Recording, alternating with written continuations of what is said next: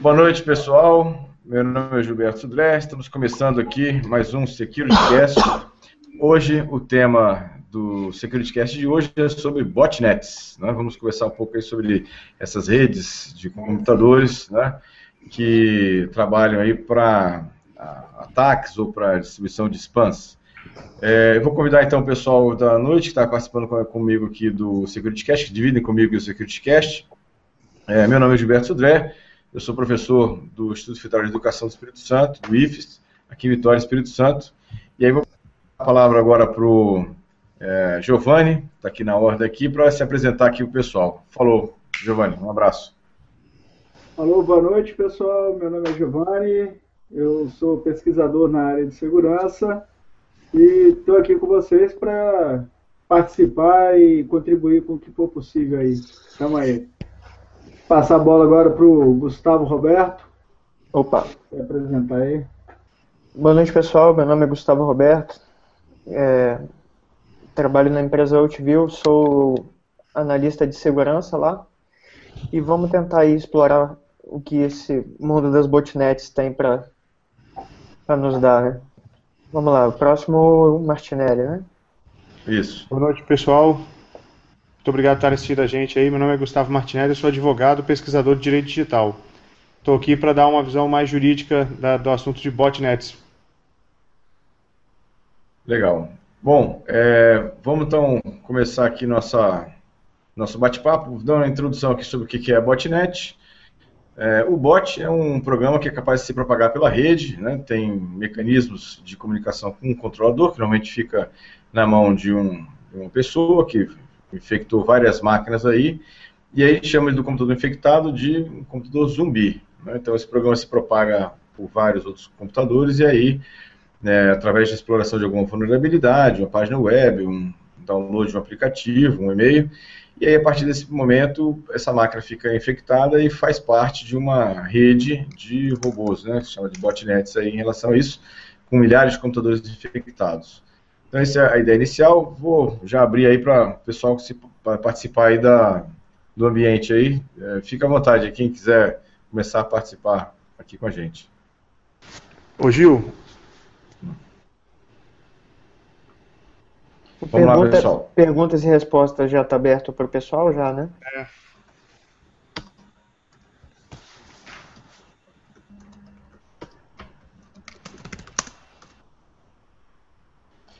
Então, pessoal, quem vai se manifestar aí, Dan? Então, pessoal, é, falando assim ainda do, dos aspectos gerais da botnet, é, ela assim é uma normalmente uma coleção de, de agentes de softwares ou, ou robozinhos que eles fazem, é, eles trabalham autônomo, é, autônomo, né? Eles não, não precisam de ninguém, em princípio, para estar tá fazendo o trabalho deles. É, normalmente eles, eles são associados a softwares de uso malicioso, tipo é, malware, essas coisas, e na maioria das vezes elas são controladas por um, um mestre, digamos assim. É, normalmente esses caras estão em canais de IRC e tem vários tipos de, de botnets né, e estilos. Por exemplo, é, você consegue encontrar desde agentes simples até botnets bem complexas, utilizando PHP e, e outros tipos de software aí. Então, e a botnet tem um, uma questão interessante que é o seguinte: é, para quem é dono de uma botnet, quanto mais máquinas o cara tiver nessa botnet, então mais o cara vai ser reconhecido pelos pelos amigos deles que tem botnets, tipo, o cara, ó, oh, eu tenho mais máquinas infectadas que todo mundo. Então, isso aí também é, é uma coisa meio de ego dos caras. E quanto mais botnets, é, teoricamente o cara pode fazer várias coisas. Por exemplo, o cara que tem muita, muita máquina zumbi ativa pode alugar essas máquinas para o envio de spam, para o envio de, por exemplo, é, daqueles links de phishing, né? Então, a botnet pode ser uma coisa bem rentável. Para aquele, pode usar a botnet também para aqueles pool de votação, aí eu quero vender, ah, eu sou, se eu, eu tenho um concurso na internet, amigos votem em mim, amigos votem em mim, aí eu vou e alugo a botnet para botnet poder votar e sair com máquinas diferentes, IPs diferentes, lugares diferentes, de browsers diferentes, e eu acabo ganhando o concurso ilicitamente, assim. Também é, dá para fazer pela botnet. É verdade. E existem botnets ainda com fins, assim, por exemplo, é, agregar likes no Facebook, ou curtidas de posts, é, ou, coisas desse tipo, é, para dar mais ênfase no artigo que alguém queira, né? Tipo, ah, o cara de uma revista famosa escreveu um artigo e quanto mais pessoas votarem nesse artigo, mais ele vai ter relevância no Google e mais as pessoas vão, vão procurar. Então, uma botnet é, seria bem útil nesse, nesse aspecto aí. Pessoal, Até, ah, pode falar, pode falar. Eu não sei se alguém já teve a curiosidade, mas uma vez eu fiz um sitezinho em PHP mesmo, normal, e coloquei aquele código para pegar o IP, navegador é, do cliente, sistema operacional, aquelas informações que você consegue ter do cliente que a página pode pegar, o código PHP. E eu deixei quieto no site, assim, não divulguei a URL para ninguém, nem publiquei no Google nada. Assim, aliás, era um PHP em branco que só fazia isso. E aí eu começava e mandava para o meu e-mail. Eu comecei a receber e-mail quando eu pegava a URL, né? Quem estava clicando eram, eram os bots do Google para poder mapear o site, mesmo que eu não tenha publicado, não tenha nenhum meta search para poder é, indicar o site, o Google fica varrendo. E eu lembrei de uma estatística que diz que hoje tem mais bots na internet do que usuários de internet propriamente dito. É, isso é verdade. É, mas você poderia, por exemplo, excluir ele da, da, pesquisa do Google, teoricamente, adicionando uma cláusula lá no robots.txt aí ele faz com que ele não passe por esse arquivo. Mas é bom, de certa forma, para fazer a pescaria, né? Você fica lá vendo quem acessou seu site ou como é, determinado tipo de acesso veio. Para estudo isso aí é interessante, esse código aí. Legal. É, pessoal, a gente está sem o acesso aqui ao, ao, ambiente de perguntas e respostas, mas a gente vai estar tá fazendo as perguntas lá pelo perfil, nosso perfil do Facebook no facebook.com.br seccast. Então, quem estiver nos assistindo aí, quiser fazer alguma pergunta, mandar alguma. A gente está ah, monitorando lá pelo comentário lá do post que eu acabei de fazer, chamando para o SecurityCast desse, dessa noite. Né? Beleza. Alguém quer fazer mais algum comentário? É, uma outra coisa é, que eu acho importante de, das botnets é que elas sempre precisam de acesso. Desculpa generalizar, mas elas, via de regra, vão precisar de acesso à internet para poder se contactar com quem controla elas. E existem vários métodos de, desse tipo de comunicação, inclusive botnets em que o agente está instalado junto do browser, como uma extensão lá do browser que usa o acesso à internet que o browser. Então, se alguém der um PS ou olhar quem está usando, quem está consumindo a internet da máquina, vai ver, ah, o Internet Explorer está consumindo, ou o Chrome está funcionando, está consumindo, e na verdade essa extensão acaba sendo um, uma botnet que está trabalhando na máquina e usando o, o browser para poder se comunicar com o controlador dela. Legal.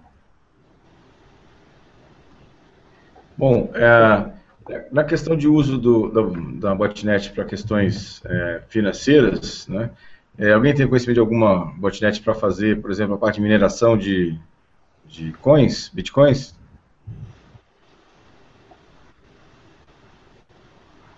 É, não só existe para mineração de bitcoins, como também para minerar cartão cartão de crédito, digamos assim. Tem máquinas que ficam constantemente varrendo a internet, se comunicando com outras máquinas para ver se descobrem cartões de créditos válidos e tal. é um, é um trabalho bem interessante. Assim, os caras gastaram bastante inteligência de, desenvolvendo é, esse tipo de código, né? É, no caso de. E normalmente, assim, é, só complementando aqui, uhum. existem canais de IRC voltados só para, é, digamos assim, ladrões de, de cartão de crédito. Né? É, o cara manda um comando de lá do canal de IRC, a botnet atende e começa a procurar por, por falha, por dork ou alguma coisa do tipo. E tudo, todas essas informações que a botnet consegue coletar, que as botnets conseguem coletar, ela joga lá no canal de IRC para o pessoal poder olhar, para os donos da botnet, no caso, né? Falando um pouco mais detalhadamente, Gustavo, a, a, o IRC é o único, o único canal de comunicação dos, dos bots com o controlador ou, ou normalmente existem outras formas de, de fazer Olha, isso? Olha, é, tem como disparar comandos via Twitter, é, monitorar a, a saída da botnet com WhatsApp. Então, a inteligência em torno disso cresceu bastante ultimamente. É, tem até botnets que usam aquelas técnicas de convert channel para poder passar as informações, tipo um ICMP túnel, um DNS túnel, para poder passar o controle. É interessante. Essa comunicação normalmente é criptografada ou é uma comunicação mais é, aberta? Normalmente criptografada, mas varia de quem está construindo a botnet. Normalmente o, o cara já, já vai fazer, já vai ter preocupação de fazer a botnet para fazer bypass de antivírus, para poder fazer um, um convert channel. Não vai, certamente vai usar um método de criptografia qualquer.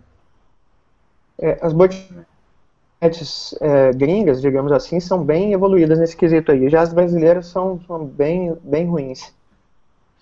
Mas funcionam, né? acima de tudo. Bom.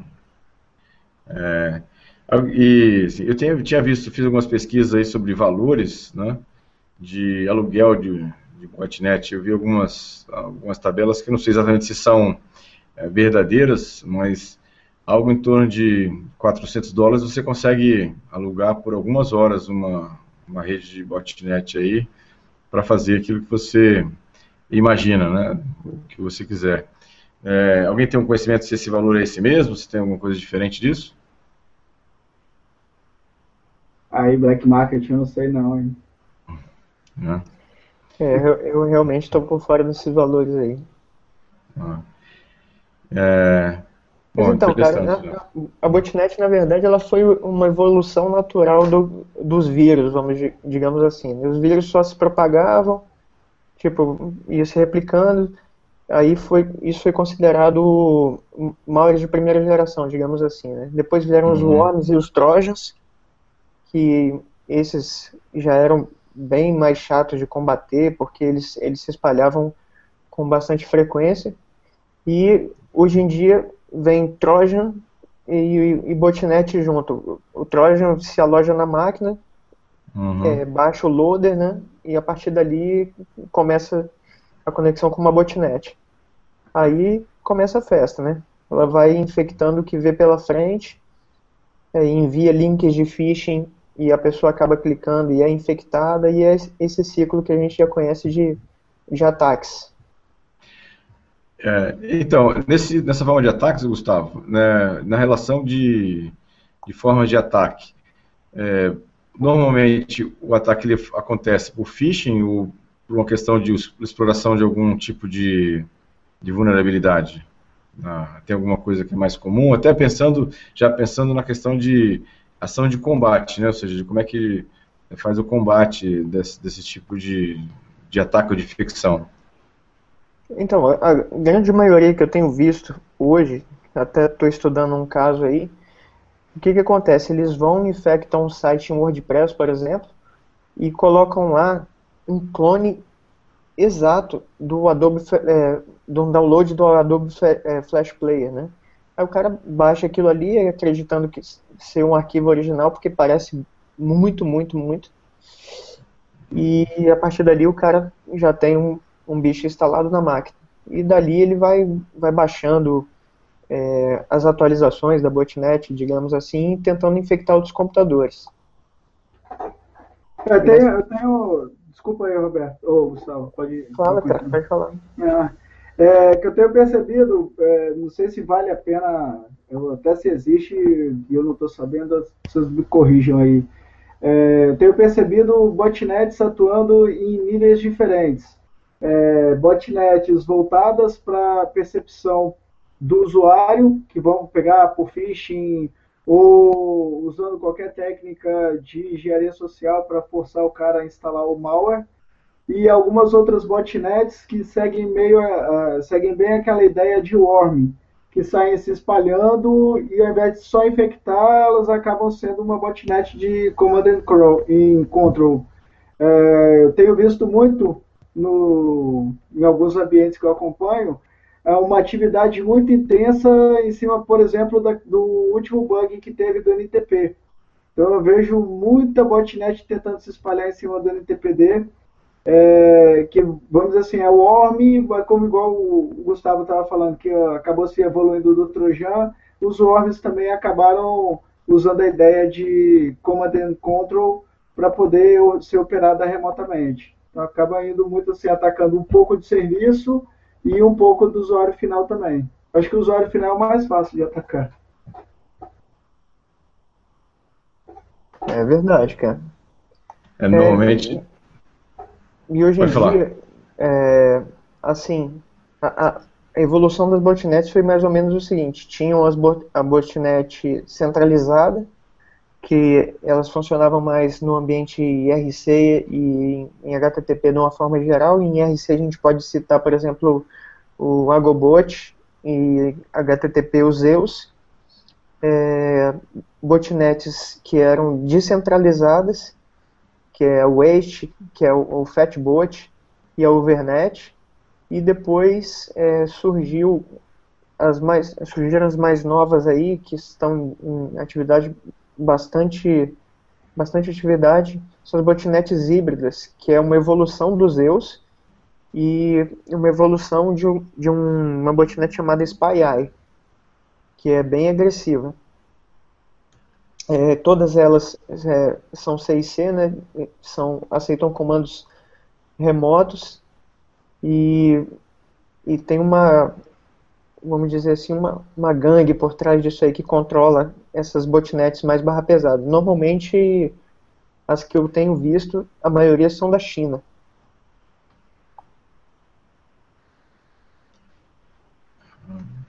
É, essas botnets, na, na, questão de envio de, de spam, né, ainda continua sendo utilizada para isso também? Certamente. Ainda é. manda muito spam. É, você tem uma ideia que eles enviam bastante spam, é, bastando, olhando a, a, bastando olhar a caixa de, de e-mail do Gmail, né? Você pode apagar lá que sempre vai ter tipo mais de 50 spams por dia pelo menos a minha caixa é assim, que meu e-mail já é um pouco antigo, mas eu recebo, cara, infinitos né, links para para botnets, para Trojan e aquelas porcarias lá, que, aqueles scammers, né, que o cara manda, ah, sou o príncipe da Nigéria e me mande sua conta e aquelas, aquela velha história lá. Mas olha só, o, o botnet para spam, na verdade o bot para spam, ele utiliza Open Relay ou ele, ele mesmo é um Open Relay? Não, normalmente ele usa a estrutura de envio que o próprio usuário já utiliza. Então, você tem um cliente configurado na sua máquina, ele vai mandar como se fosse você. Ele não, então ele não cai nesse problema de Open Relay, ele vai pelo relay que você já tem. Inclusive, se o SMTP out, o que tiver lá, ele vai embora. Não, mas por exemplo, se eu, se eu tiver um SMTP que eu alugo como servidor SMTP, se for uma enxurrada de e-mails, ele vai me barrar. É por isso que o Open Relay tem esse risco. O Open Relay ele não filtra, pode mandar quantos e-mails eu quiser por ele, que ele não vai pedir nem autenticação para enviar. Eu consigo até mascarar o remetente.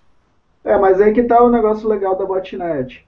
Você está falando de um usuário. Se a minha botnet tem mil nós ou tem mil robôs espalhados, a falha de um não vai comprometer o resultado final do, do, do meu objetivo, que é mandar um monte de e-mail. Ah, acaba que com, com a implantação de alguns controles quase que, que generalizado pelos servidores de SMTP, tipo SPF, Domain Keys, acabou dando, dando uma diminuída na possibilidade das botnets entregar o e-mail diretamente. Então acaba que o, a botnet precisa entregar o e-mail para o SMTP que, que o usuário está usando. Então dá uma dificultada, mas pelo tamanho que as botnets têm, a probabilidade de ter sucesso é muito grande. Então, só corrija aí, Gustavo Roberto, se eu estiver falando abobrinha aí, mas é, o que eu tenho visto é, é mais ou menos isso. Não, é por aí mesmo, cara. Você está certíssimo. A, a, mudança da porta da, de 25 à porta 587 também é, diminuiu um pouco essa, essa possibilidade de, de, de spam pela, pelo usuário. Na verdade, ele teria que usar realmente um, um sistema do próprio é, usuário da máquina para isso, não? É exatamente isso que eu falei. Ó. A, uhum. a mudança da porta, ou, ou até uhum. controles de tipo o SPF e o Domain Keys, inibe o, a, o bot entregar diretamente, mas ele entrega pela estrutura que o usuário tem. Se você tem um Outlook instalado e configurado na sua máquina, com a senha salva do seu SMTP Out, ele vai fazer uma DDE para o seu Outlook e vai enviar. Então não tem, não tem do que correr, porque o seu cliente de e-mail está configurado para enviar e-mail. Então vai continuar a conseguir mandar e-mail tranquilamente.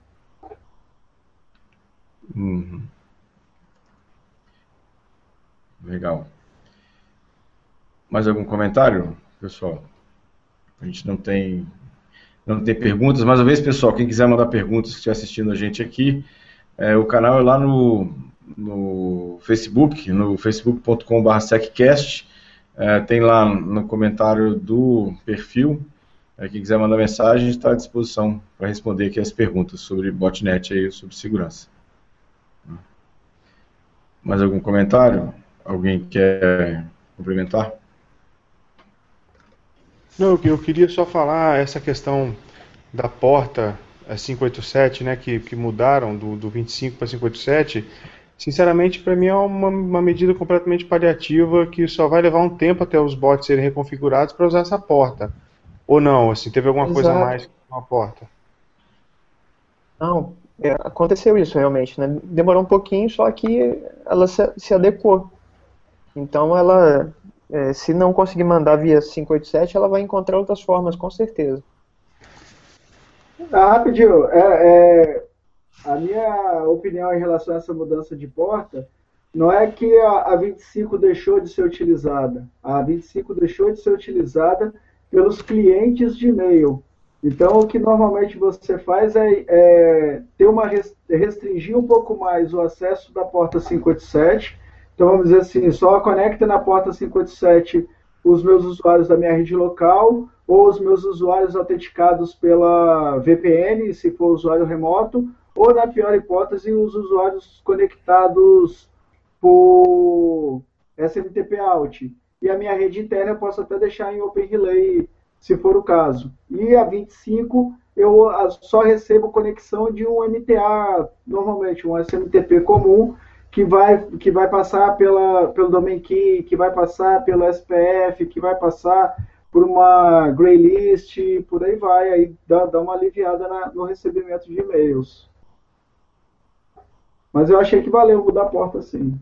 Pelo menos qualificou qual tipo de, de, de cliente é para cada porta. Apesar de não ser o nosso assunto da botnet, mas só para explanar um pouquinho. É, realmente facilita. Que é dar um pouco mais de segurança para o usuário da botnet, é, da botnet que eles se conectam via VPN com a outra máquina. Isso aí dá, um, dá uma camada de segurança a mais e a partir dali ele, ele faz o, o comando da botnet. Eu, eu peguei alguns casos assim que os caras faziam tipo uma VPN com um software chamado Ramak, se eu não me engano. Aí ele fechava a VPN, com a máquina infectada e dali ele começava a brincadeira. Isso aí também é um nível de segurança a mais que esses caras pensaram na hora de fazer essa botnet. Deixa eu colocar uma pergunta aqui para vocês pensarem, a gente discutir um pouco sobre isso aqui, que é a migração para IPv6. É, será que a realidade vai mudar, vai piorar, já que agora a gente não vai ter mais, supostamente não tem mais NAT, e aí todas as máquinas vão estar ligadas direto à internet, isso, será que vai piorar a situação? Eu acho que muda pouco, piora sim, mas piora muito pouco, porque a, a ideia da a botnet ela vai fazer um, um, canal entre o desktop e o controller dela. Então, sobre essa perspectiva, não muda nada, porque a, o canal que ela está fazendo para o controller já vai ser, já vai sofrer NAT, então não tem problema. É, a fragilidade do usuário não muda de IPv4 para IPv6. A fragilidade dos servidores mal configurados, de repente, é um ponto que vai mudar no IPv6, que como é uma coisa muito nova, a probabilidade dos administradores terem uma maturidade um pouco mais baixa na hora de configurar os servidores e serviços, precisar ter um tempinho para aprender, para tomar um pouquinho na cabeça para poder fazer as coisas direito, é, eu acho que sim, vai, vai dar uma dificultada, mas o fato de todos os IPs, mesmo que, que possam ser endereçados, acho que não muda muita coisa não. É, diminui, vai ficar um pouquinho mais fácil, mas nem tanto mais fácil do que é hoje, não não muda tanto assim, não. Pelo menos eu, eu, posso estar errado, mas é a impressão que eu tenho. É legal, a ideia, a ideia é exatamente trocar alguma ideia sobre, sobre esse item de, do, do IPv6 e como é que isso ia impactar na, no funcionamento das, das botnets, né, sobre isso. Gustavo, Roberto e Martinelli, quiser comentar alguma coisa também? Na verdade, eu tinha essa pergunta: se o IPv6 impactaria alguma coisa que eu vi que ele vem implementar mais umas, mais umas questões de segurança para tentar inibir esse uso incorreto, digamos assim, da internet, né? Agora, eu não tenho conhecimento técnico sobre o que o IPv6 implementou de novo. Cara, eu acho que o IPv6 vai dar um pouquinho do que falar ainda, porque a, as ideias que eles tiveram de implementar tem muita coisa que e já dá para embolar ele. Vamos dizer assim, o IPv4 ele tem, sei lá, acho que uns 20 anos, até mais de 20 anos de maturidade. Então ele já foi esfregado um bocado e ainda de vez em quando acha algum buraquinho dele. O IPv6 ainda precisa é, remar um pouquinho para chegar, para tomar esses esfregas. Tem um, grupo que lançou até um pacote de ferramentas de security de PV6. É, a, posso até postar o link aí para o pessoal ver. Depois tem bastante coisa para brincar com o IPv6. Eu acho que agora nós estamos no, no pior momento do IPv6, porque muita gente está com o IPv6 e não sabe que está. E daí é o, é o pior jeito que tem. Dá para você fazer um bocado de bagunça em redes corporativas ou residenciais que estão com pilha dupla e a galera nem sabe que IPv6 está rolando. Dá para divertir bastante. Esse é, um, esse é um problema. Mas, assim, voltando à questão do, do IPv6, assim, acho que para quem está nos, nos assistindo também, acho que a gente podia, assim, pelo menos dar algumas opiniões de vocês sobre como se proteger, né, principalmente administradores de rede que estão hoje é, tendo que administrar vários computadores na sua rede local. Como é que eles podem, ou que cuidados eles podem ter, ou precisam ter, para poder evitar até que sua rede seja amplificadora dessa situação? Que, como é que eles podem se preocupar com isso? Né? Numa, algumas dicas de segurança para eles. Eu tenho uma, que é, a, é uma regra de segurança que eu sigo há muito tempo, e, e sempre que eu posso eu compartilho com quem, quando tiver oportunidade. É, não tenha o que você não precisa. Se o, você não está usando IPv6 na sua rede, desabilite, não deixe, não deixe a pilha dupla. Só passe para a pilha dupla se você realmente for usar. Porque quando você for usar, começar a usar IPv6, pelo menos você já vai endereçar suas máquinas. Porque deixar elas sem endereço é, Para quem não sabe, o DHCP não é mais um serviço, ele já passou a ser uma facilidade do IPv6. Então, você pode trocar os endereços e entregar endereços em redes IPv6 facilmente. É, então, o cuidado é para quem está tá administrando rede hoje e ainda não está migrando para IPv6, desabilite. O Windows, GPO no registro, Linux nas configurações das interfaces, macOS X, eu não sei, que tem muito tempo que eu não futuco ele. Mas é por aí. Uma, uma, boa, uma boa dica. Gustavo Roberto, alguma sugestão? Sim, cara, tem um link legal para quem tiver curiosidade de saber as botnets ativas, não ativas, onde estão e tal. Existe um site, um site chamado é, https zeustracker.abuse.ch. Aí, se você digitar um barra monitor.php, então você vai conseguir ver todas as botnets, pelo menos Zeus e Citadela, é, ativas no momento aí. E, inclusive com bastante máquinas brasileiras infectadas.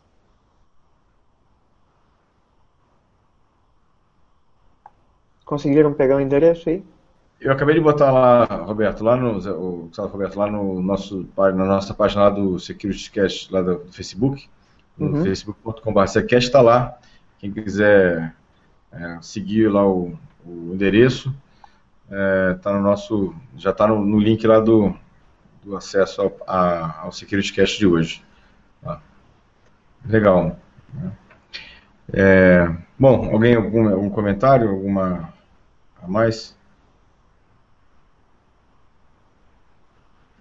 Cara, em, em princípio, ah. sem comentário, mas diga lá, Giovanni. Não, eu tô querendo saber se tem alguma dúvida lá no Facebook. Não tem não, eu tô, tô eu tô acompanhando aqui, não, pelo menos ninguém postou é, dúvidas não. Hoje o SecurityCast foi, é, a gente teve um problema na semana passada e hoje a gente fez meio extemporâneo aqui o SecurityCast, acabou ficando Acho que o pessoal não estava muito ligado, estava mais preocupado no, no 15 dias, no, na próxima semana, por isso que ficou um pouco mais devagar aqui a, a questão. Né? Acho que foi por causa disso lá.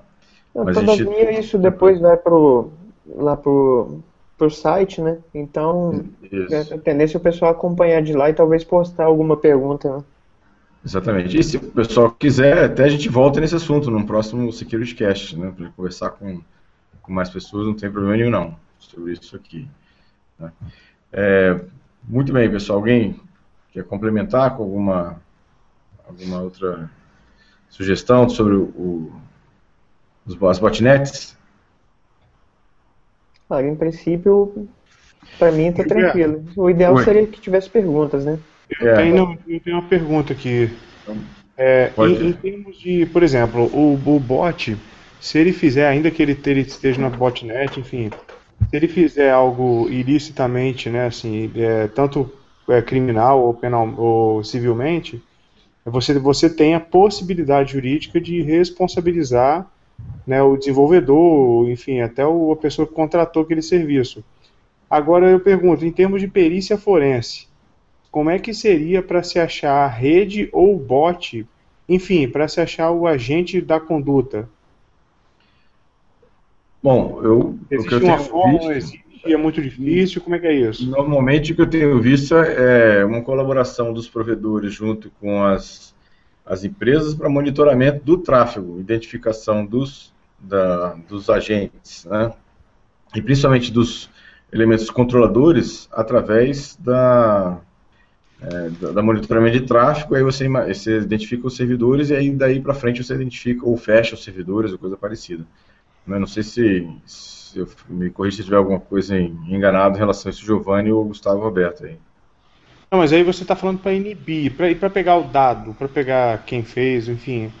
Tem é, ou não tem como? Porque o bot ele atende, ele envia um, uma tarefa feita ou ele não envia? Depende do, do cracker ir lá e conferir se ele fez o programado.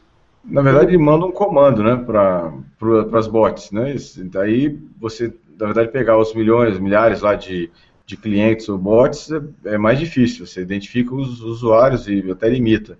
O que eles vão atacar, o que eles normalmente atacam mesmo são servidores que geram os comandos para os bots.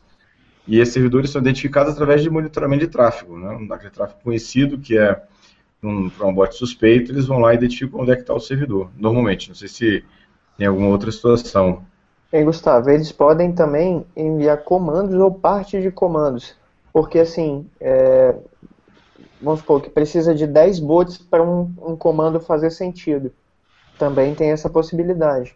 Então, num, por exemplo, para você pegar o que um fez, você tem que pegar pelo menos umas 10 máquinas para ver uh, como é que foi o, o, o, comando total, digamos assim, a saída do comando.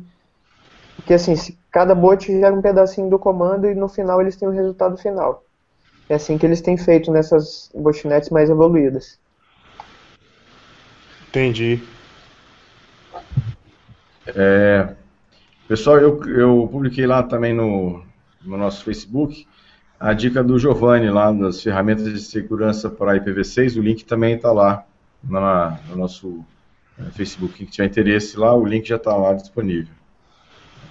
É uma outra questão interessante, o Martinelli, que o, as botnets, algumas, elas ficam varrendo o Twitter e esperando que os donos delas digitem códigos, né? O código normalmente é uma coisa encriptada que só eles mesmos conhecem e a botnet ao ler aquele comando, ela vai saber, por exemplo, que tem uma atualização nova, que tem novas funcionalidades, então ela lê o comando no Twitter, vai no site que, que, que tem um pacote novo e implementa. Então é um negócio muito bem construído. É, é uma inteligência muito bem aplicada, né? Ou mal aproveitada. Né? Eu tenho, eu tô postando aqui para colocar lá no Facebook um vídeo do YouTube de uma apresentação que teve, eu, eu comentei no podcast anterior, uma apresentação que teve no Besides Las Vegas, que aconteceu no começo do mês passado, é, em que o, o cara que está fazendo a apresentação, ele, ele demonstra a construção de um malware de bot CNC. E tudo bem que a apresentação dele, o foco dele é do bypass de antivírus, mas para demonstrar a simplicidade, ou vamos dizer assim, a facilidade que, que se tem para construir um bot, uma botnet bem simples. É, e, e, daí para o pessoal ficar achando que é coisa de, de cara que está lá na, na Deep Web, que está em canais escusos do IRC, mas você vai ver que o, as informações necessárias para a construção da botnet estão bem mais acessíveis do que a maioria pensa. Vamos pensar assim, um, um programador normal poderia fazer uma botnet sem uma dificuldade muito grande. Não só fazer, como pular os antivírus. Que aí começa a questionar se o antivírus realmente serve para alguma coisa além de gastar CPU e memória da sua máquina.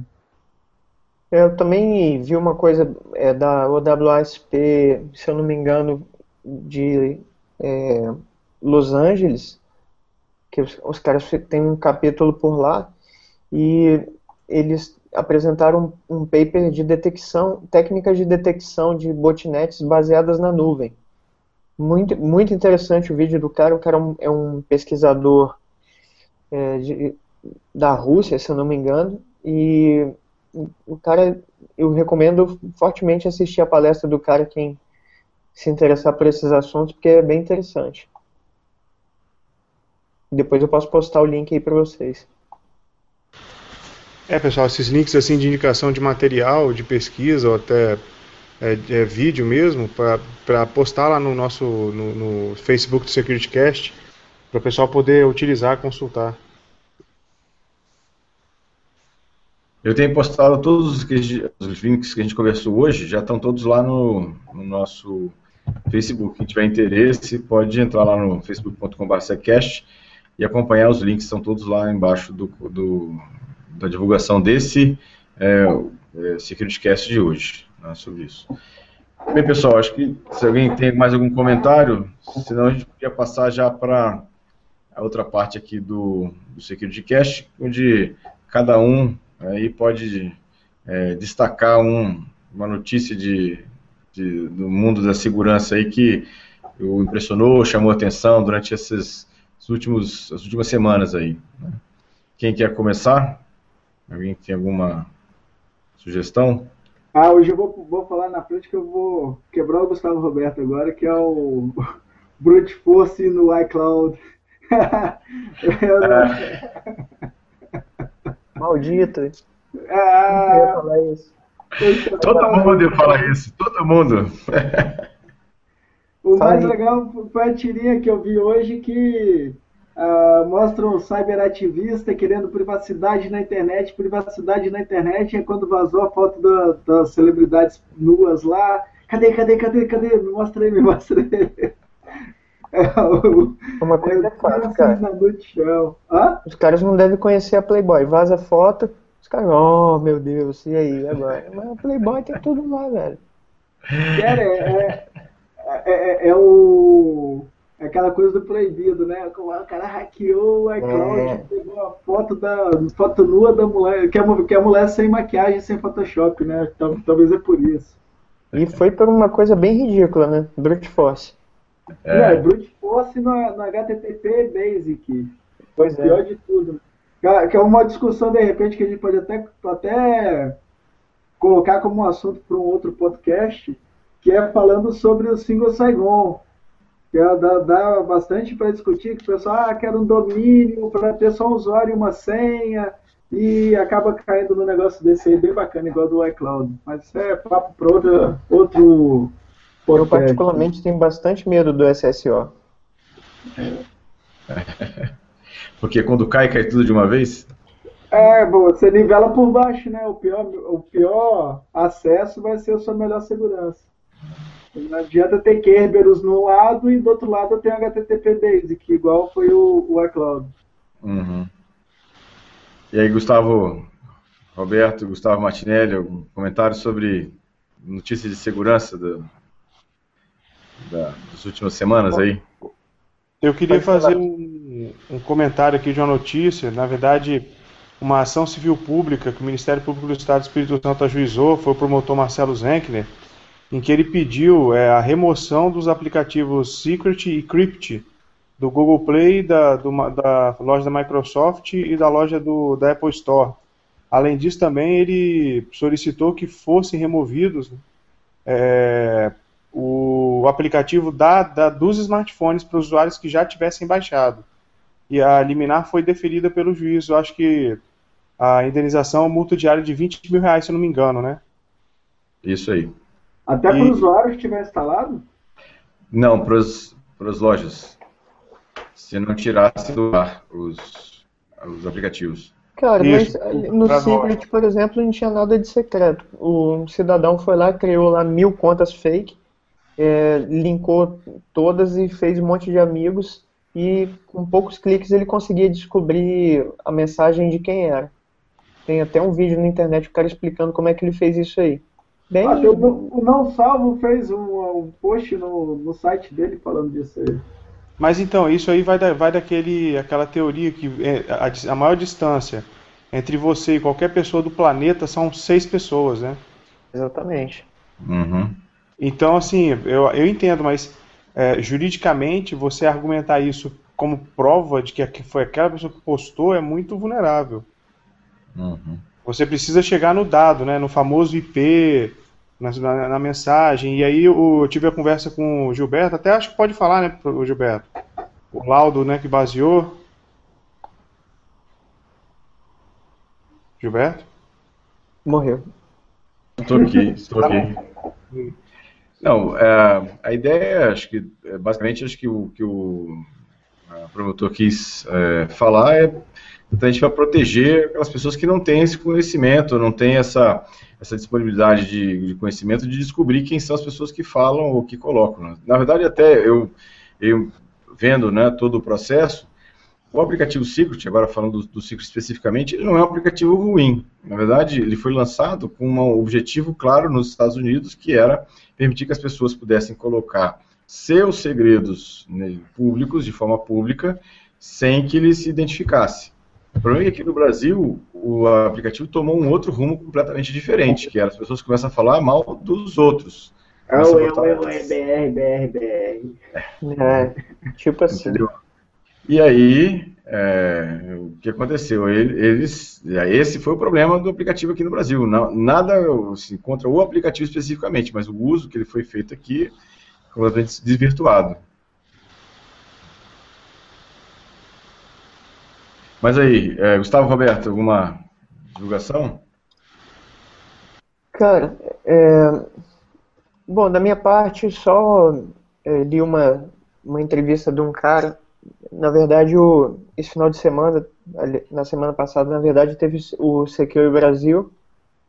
E nela, um cara da F-Secure, é, chamado Mico, falou sobre as vulnerabilidades da, da urna eletrônica brasileira ou possíveis vulnerabilidades, né? E falou que todo mundo já sabia, né? Que, que a urna pode sim ser violada, que ela está sujeita a ataque e falou uma, um monte de coisa sobre isso e, e um link interessante sobre esse assunto é, é o Diego Aranha falando sobre é, urnas eletrônicas no programa, se eu não me engano, do Danilo Gentili. Foi bastante interessante, bem, bem esclarecedor. Foi uma entrevista muito boa mesmo aí. Bom, é, ah, Gustavo Roberto, tá, tá tranquilo? Sua... Tranquilo, cara. Para mim é basicamente isso. É. Não, é, ok. É, bom, a notícia que eu vou destacar aqui, é, na verdade a notícia que eu ia destacar era o que mesmo que o Giovanni já tinha falado, que era o vazamento das informações lá da, lá do, da Apple. Mas teve um assunto que me chamou atenção também, é, na questão de segurança, foi a criação é, por um grupo de, de hackers de um concorrente do Skype. Na verdade, não é só um concorrente do Skype, é uma ferramenta de comunicação peer-to-peer -peer criptografada, é, que permite uma série de coisas, inclusive tráfego de e-mail, né, tráfego de chat, né, tráfego de, de, de, de conteúdo peer-to-peer, -peer, chamado de TOX, que segue mais ou menos a mesma linha do Tor. É bem interessante. Por enquanto, eles criaram uma ferramenta usando essa, esse protocolo TOX para comunicação via chat, né? É, e, mas agora a ideia é que depois eles evoluam isso para outras comunicações criptografadas peer-to-peer. -peer. Acho que é uma uma ideia interessante porque nessa questão de, de, privacidade, o que é importante acho que é a questão da, da criptografia mesmo. Sem criptografia é difícil você manter a privacidade é, no, no, ambiente da rede, né, para isso.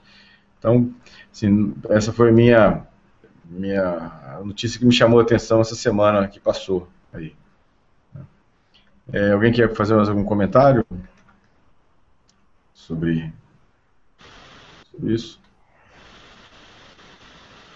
Não, pra mim tá de boa, cara. Tranquilo. Acho Beleza. Bom, então eu vou aqui agradecer, começar agradecendo aqui os meus companheiros aqui que dividiram comigo aqui o, web, o webcast, né, o Gustavo Roberto, o Gustavo Martinelli, o Zanol. É, agradecer também a quem acompanhou aqui as, nosso bate-papo aqui. É, lembrar que tudo isso que a gente está conversando aqui tem uma integração através do Facebook. Quem quiser acompanhar a gente no lançamento, as novidades, as perguntas, mandar perguntas e sugestões de novos temas lá na página do facebook.com.br seccast. Tem também aqui no YouTube, youtube.com.br securitycast, tem lá a gravação, daqui a pouquinho essa gravação do webcast vai estar lá disponível.